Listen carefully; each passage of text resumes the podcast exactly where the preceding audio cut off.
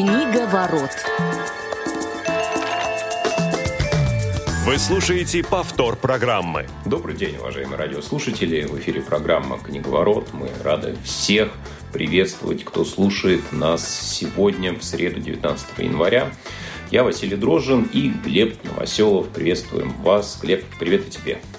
Привет, привет. Рад всех слышать и тебя, Василий, в первую очередь. Но я надеюсь, что наши радиослушатели также рады слышать нас. Конечно, мы не устаем напоминать, что все желающие могут э, прокомментировать то, о чем сегодня мы будем говорить, задавать вопросы, высказывать свою точку зрения впечатления, писать и делиться ими. Все это можно делать на номер 8 903 707 26 71 в виде WhatsApp, смс-сообщений, и наши замечательные коллеги нам обязательно все это передадут, а мы зачитаем соответственно. Ну и, конечно, почта радиособакрадиовоз.ру всегда к вашим услугам. Не забывайте делать в теме пометку «Книговорот». Также предлагайте какие-нибудь книги для обсуждения, которые интересны именно вам. А сегодня мы поговорим про произведение Анатолия Наумовича Рыбакова «Дети Арбата». А, я недавно освежил в своей памяти эту книгу, перечитал ее на январских праздниках полностью, причем это заняло достаточно большое количество времени. Мне казалось, что она меньше по объему. И потом, когда я сравнил, оказалось, что сопоставимо с «Войной и миром». А, Глеб, когда ты прочитал первый раз это произведение, а, какие у тебя эмоции вызвали дети Арбата? Помнишь ли ты их сегодня? А, первый раз я прочитал это произведение а, достаточно тоже давно, когда я учился в 10 классе. И тогда, скажем так, эмоции, которые они вызвали у меня, они были несколько более яркими, нежели то, что я испытываю сейчас.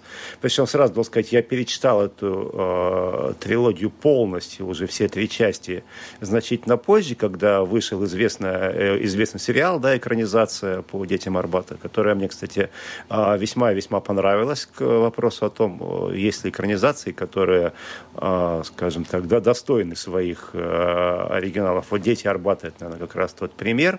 Причем тогда как раз-таки, если вот э, изначально мной было прочитано только первая часть, и как-то, в общем, э, дальше я не пошел по, уже не помню, по, по различным причинам, то когда вышел фильм, я прочитал э, и первую часть освежил, и прочитал продолжение, то есть, собственно, всю трилогию, и э, отношение у меня, конечно, к, этой, э, к этому произведению возникло совершенно неоднозначное, да, поэтому, кстати, когда ты предложил э, ее обсуждать, я очень долго сомневался и думал, как же это мне сделать, что мне говорить, потому что есть э, здесь такие моменты. Для меня, скажем так, дискуссионные, которые просто начинать а, бессмысленно, потому что за полчаса их ну, никак не обсудишь.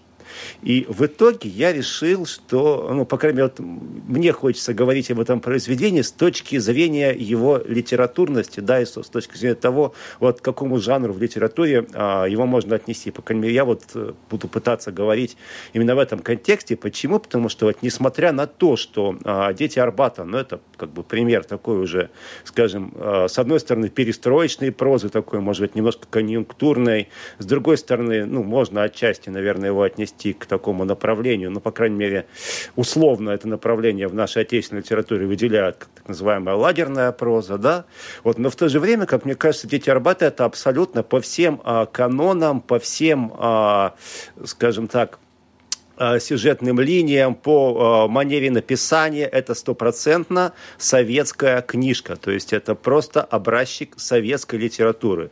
Э, просто с немножечко измененными акцентами. Но почему это так, я, может быть, в процессе скажу подробнее, в процессе обсуждения.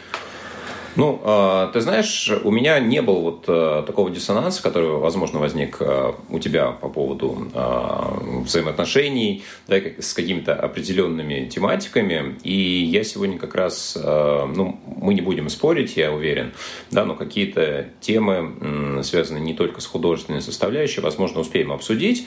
А, я тоже читал ее дважды. Первый раз не в десятом классе, наверное, уже после или во время последних курсов университета. И, конечно, совершенно разное восприятие у меня э, возникало. Первый раз я прочитал только первую книгу и э, относительно недавно уже перечитал полностью трилогию по некоторым, кстати, вариантам 4 книги составляют э, да, пол, полный цикл произведения. Ну, это если брать журнальные варианты, я просто уточню. Да, но ты знаешь, интересно было бы э, понять твою оценку. Вот э, ты правильно уже э, сказал, что книга действительно советская, написана э, в ну, определенной стилистики, да, которая характерна для почерка авторов советского периода. И сам Рыбаков начинал работу над «Детьми Арбатов» в 1965 году несмотря на то, что впервые книга была опубликована только в 1987-м.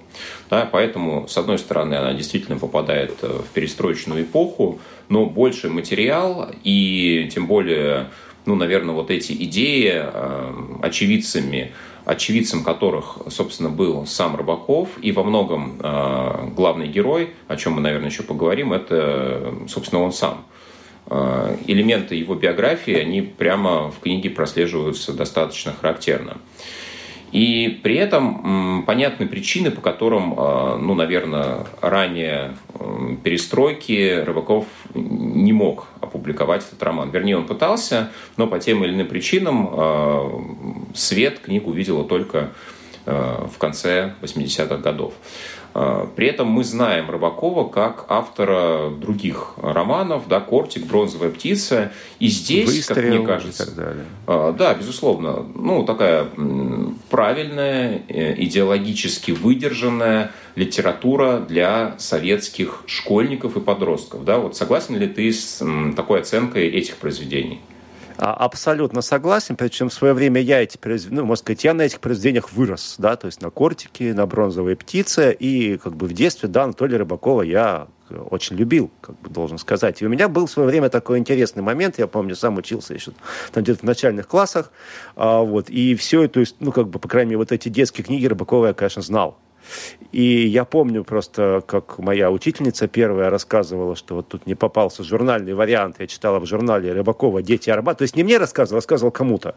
Э, «Дети Арбата». И там читала всю ночь, не могла оторваться. И мне было вообще безумно интересно, что же это такое. Вот моего там одного из моих любимых писателей, что за произведение. читала моя учительница, читала всю ночь, не смогла оторваться. Вот потом уже там где-то лет 16 я наконец выяснил, что это за произведение. Вот. А э, несколько слов я хочу просто, просто прежде чем я буду подтверждать вот тот тезис, почему это советская да, э, литература. Хочу сказать о том, почему это все-таки конъюнктурное э, произведение, с моей точки зрения. Хоть ты сказал, что да, действительно, первая э, часть была написана в 65 году. Э, то есть, ну, скажем, на, начал все это дело писать в 60-е годы. Э, но, опять же, там не в 50-е, не в конце 40-х. Да, ты правильно сказал, что особенно вот первая часть э, истории, э, она весьма автобиографична. То есть тот же самый Саша Панкратов, конечно же, во многом альтер -эго Рыбакова, то есть там по многим, по многим биографическим фактам, то есть и то, что он попал а, в ссылку за написание некой статьи, там даже есть момент вот обращения к товарищу Сольцу, который буквально был прописан да, да, да. как у э, рыба, э, как бы в жизни Саши Панкратова, да, собственно говоря, это реальной жизни, э, реальные факты с э, биографии Рыбакова самого. Вот. Но при этом, э, естественно, э, если э, брать, что он там писал дальше во второй, потом особенно в третьей части Э, вот, э, историю Саши Панкратова. Естественно, для Рыбакова все закончилось не столь трагично. А, он э, успешно закончил войну и стал весьма и весьма успешным писателем. И все 50-е годы он, в общем, как бы не задумывался о том, что надо бы как-то переосмыслить свой вот этот лагерный опыт. И э, к его осмыслению он пришел только в 1965 году, то есть когда, когда прошел уже э, преснопамятный знаменитый 20-й съезд КПСС, когда, в общем-то, не то, чтобы об этих вещах стало прям совсем можно говорить, но, по крайней мере, вообще эти вещи стали обсуждаться и, условно говоря, ну, где-то сказали, что да, вот э, такая проблема у нас есть, и, э, ну, поговорить об этом, наверное, стоит. Там было еще ряд, пример, ряд примеров да, подобной, подобного рода прозы выходило в те годы. Но, кстати, сразу скажу, что для меня эталоном, наверное, образцом, идеалом ладерной прозы как раз-таки является все-таки не Рыбаков, а, наверное, а, колымские рассказы Варлама Шаламова. То есть для меня вот это вообще образец, наверное, вот такой честной, а, добротной, искренней прозы в этом жанре. То есть все-таки Рыбаков в этом смысле не дотягивает. Но уж если говорить о второй части, и тем более третьей, которые были значительно позже. Там все очень сильно меняется. То есть, во-первых, очень сильно меняются акценты. И если, допустим, э, в первой части было гораздо меньше каких-то политических, э, ну, скажем так, не высказываний, а оценок, конкретно оценок тех или иных политических деятелей, то во второй части их стало больше, а в третьей части их стало еще много больше, причем они уже, скажем так, стали намного жестче, нежели, нежели были э, в первой части. Да? А, во-вторых, в принципе, очень сильно сместились акценты, и с моей точки зрения не в лучшую сторону, потому что, ну, я имею в виду акценты а, характеров и поведения поступков самих персонажей, да, то есть мне кажется, что персонажи стали гораздо более а, банальными, стали поступать гораздо более сентиментально. И, в общем, ну, а, серьезно добавилось мелодрамы, что вот для меня это произведение, ну, как бы не делает его лучше. Вот. Но, тем не менее, завершая свою мысль, скажу, что, да, безусловно, есть все, образ... вот, все типичные черты советской такой добротной, хорошей советской книжки. И прежде всего это, конечно, наличие 100% положительного, несгибаемого, а, ну, в общем, критических ситуациях всегда поступающего этически, морально героя. И, кстати говоря, наличие антигероя, да, потому что, естественно, там четко прослеживается в течение всей трилогии есть герой, постоянный это Саша, и есть антигерой, это Юрий Шарок, который, ну вот уж если он антигерой, то он антигерой, он все, все бы, что он не делал, это глубоко аморально и вообще отвратительно. Вот, естественно, герой, ну, скажем так, он попадает в ссылку и переносит мужественно все тяготы, ну и все последующие события, да, а антигерой, ну, он, естественно, сотрудник, так сказать, определенных органов, да, и уж он, естественно, сволочь из сволочей. То есть, ну, вот это, с одной стороны, конечно, образец стопроцентной советской литературы, с другой стороны, это как раз добавляет некой наивности, которая вот в данном случае, особенно во второй и третьей частях, смотрится несколько конъюнктурно.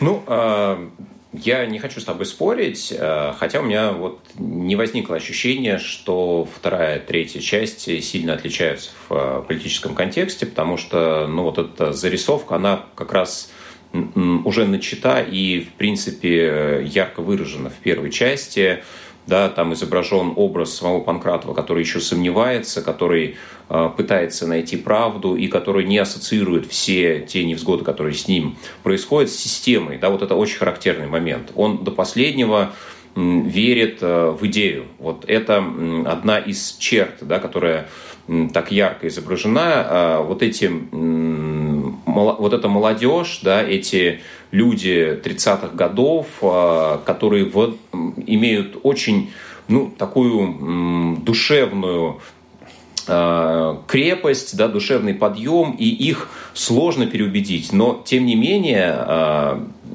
Панкратов во второй и в третьей частях в нем эти изменения происходят. Что касается самого Рыбакова, да, и, ну, мне кажется, очень логично, что в 50-е годы он не пытался реализовать эту задумку, было бы странно, если бы он это сделал, пройдя то, собственно, что он уже прошел. А, при этом, кстати, нужно заметить, что он э, является лауреатом Сталинской премии 1951 года второй степени, да, то есть за э, свою литературу, в общем-то, он был отмечен и самим товарищем Сталином, которого он так, э, ну, скажем так, нелестно изобразил в своем произведении. Я думаю, что никакой технической возможности об этом писать не было, не только у Рыбакова, но, в принципе, у советских авторов э, на территории Советского Союза в тот, в тот момент. Да, я думаю, ты с этим согласен, ты это понимаешь. Да, это можно было делать либо э, с большим риском как-то неофициально Э, подпольно, непонятно, опять же, на какую аудиторию, да, потому что не то, что, ну, скажем так, это, это опасно было для себя, да, это, в принципе, опасно было для всех тех, кто мог к этому иметь хоть какое-то отношение. А, или, или даже подразумевалось, что это теоретически возможно. Ты знаешь, мне нравится больше, скорее, наверное, эмоциональная составляющая, которая изображена а, в романе, Действительно, не стоит э, давать, может быть, оценку политическим моментам, да, не очень э, можно ее рассматривать как э, документальное произведение, о чем мы с тобой предварительно тоже договаривались, что Ну, факты имеют здесь определенную трактовку, но, естественно, они документально не подтверждаются да, какими-то другими источниками, то есть могло быть так, могло быть иначе. Но э, общее направление, общий настрой, э, мне кажется, передан достаточно характерно, и как раз э, книга, являющаяся воплощением Э, наверное, взглядов, идей, духа молодежи 30-х годов, вот для этого, мне кажется, «Дети Арбата» подходят наилучшим образом. Я вообще ее не рассматриваю как произведение лагерного жанра, да, как ты выразился. Да, может быть, первая часть про это, но дальше уже, собственно, речь, мне кажется, совершенно про другие направления, сферы, аспекты и, конечно, описывается вот этот механизм тоталитарной системы, и от него здесь э, сложно уйти. И, наверное, описываются те недостатки любой тоталитарной системы, не только той, которая существовала в 20-30-е годы и 40-е в Советском Союзе. Да, но, э, наверное, как мне кажется, то, каким образом она описана, вполне, ну, скажем так, реалистично, конструктивно и ну, я здесь не вижу ну, каких-то преувеличений. Да, здесь есть, ну, скажем, определенное домысливание, но даже если ставить под сомнение ну, как бы каждый факт в отдельности, не знаю, согласишься ты или нет, э, то сама система от этого не меняется. Или для тебя как-то по-другому происходит? А, ну, смотри, для меня все здесь как бы несколько сложнее, бы просто не хотел, опять же, вдаваться в детали, а, чтобы не занимать все оставшееся время эфира как бы, своими рассуждениями на эту тему, там, как чисто историческими, да. А, вот э, прежде чем я начну развивать твою мысль э, об эмоциональной составляющей этой книги, и что мне здесь понравилось, как бы хотела сразу маленькую ремарку э, относительно того, что ты сказал. То есть ты говорил вот об этой молодежи, да, которая вот там свято верила в идеалы и так далее. Естественно, образ ее это там Саша, это его одноклассники, ну, большинство из них там это и Нина, и там еще ряд. Но вот а, к вопросу о а, том, насколько автор искренне описал э, то, что э, собственно, тогда было, ту эпоху. Вот то действительно очень важно читать, что называется, между строк и, может быть, да, домысливать то, чего напрямую автором сказано не было, ну, хотя, в общем-то, даже и было. А, и что во многом может поменять твое отношение, а, ну, скажем так, отношение любого читателя к произведению.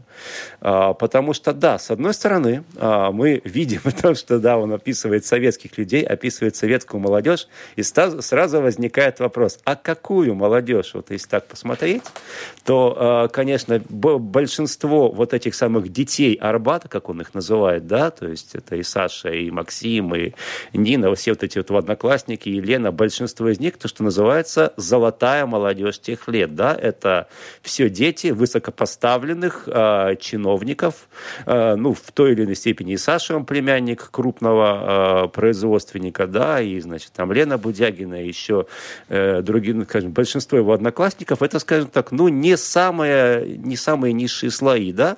И вот в этом смысле как раз действительно 30-е годы, они, безусловно, интересные, а, потому что э, это, с одной стороны, четко видно, что там, несмотря на все разговоры о том, что у нас бесклассовое общество, у нас сто процентов сформировалась новая элита, по сути, новое дворянство, да, которое э, пытается сохранить э, как бы какие-то привилегии. А с другой стороны, э, безусловно, вот э, мы можем видеть, что происходит, э, когда нету э, какого-то цивилизованного способа борьбы за власть, да, то есть когда, в принципе, нет традиции цивилизованной борьбы за власть государства, ее, в принципе, в России на тот момент не могло сформироваться, как вот эти элиты пытаются это, эту власть, это влияние друг у друга вырвать, и это, собственно говоря, очень хорошо тоже показано в произведении а, собственно, вот э, в рассуждениях того же самого дяди а, Саши Панкратова э, Марка, да, и ряда других деятелей, а, вот, и, собственно говоря, вот, э, само по себе стремление одних вот эту, эту власть, это влияние, эти привилегии для себя сохранить любыми средствами и стремление других эти привилегии. Ну, естественно, здесь наиболее яркий пример, это опять, опять же тот же самый Юрий Шарок, эти привилегии, эту власть, это влияние для себя получить и усилить. Да? То есть вот это, конечно, характерная черта а, вот этих самых 30-х годов. И если рассматривать э, вот эту эпоху с этой точки зрения, то многие вещи а, вообще почему происходило тогда так, а не иначе, почему вообще, собственно говоря, вот сложилась такая система, они становятся достаточно понятными. Ну, я думаю, что не стоит пока эту тему развивать. Может быть, э, мы как-нибудь продолжим, потому что хочется, конечно, подискутировать. Но давай перейдем к героям. А, нам пишет Елена из Челябинска. Она читала а, всю трилогию, и для нее любимая героиня – это как раз Лена Будягина. А, ну вот для тебя вот Саша Панкратов является ли Понятно, что он позитивный герой, но вот у тебя а, кто из а, написанных, а, сформированных персонажей вызывает наибольший отклик и почему? Слушай, мне сложно сказать о каком-то эмоциональном сопереживании вот кому-либо из, э, из персонажей.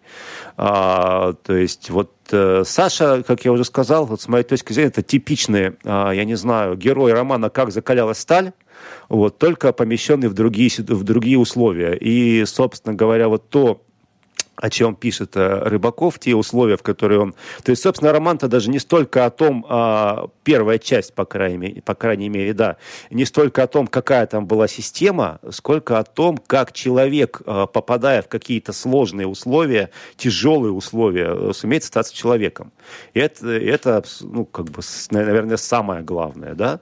Вот. И здесь, в общем-то, э, характерная, опять же, черта любой советской книги, то есть все его персонажи персонажи, особенно главные, они так или иначе в определенной ситуации становятся перед определенным выбором, как поступить морально или не морально, этически или не этически. И в зависимости от того, какую, э, что они выбирают, да, то есть там можно привести в примеры Вадима, э, который во второй части в итоге становится стукачом, да, и еще там ряд э, примеров, сейчас просто я не могу все вспомнить.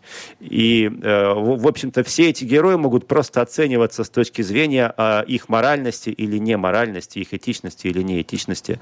Вот. Но а, вот какой-то эмоциональный а, такой а, какого-то эмоционального всплеска они у меня вот почему-то не вызывают никто.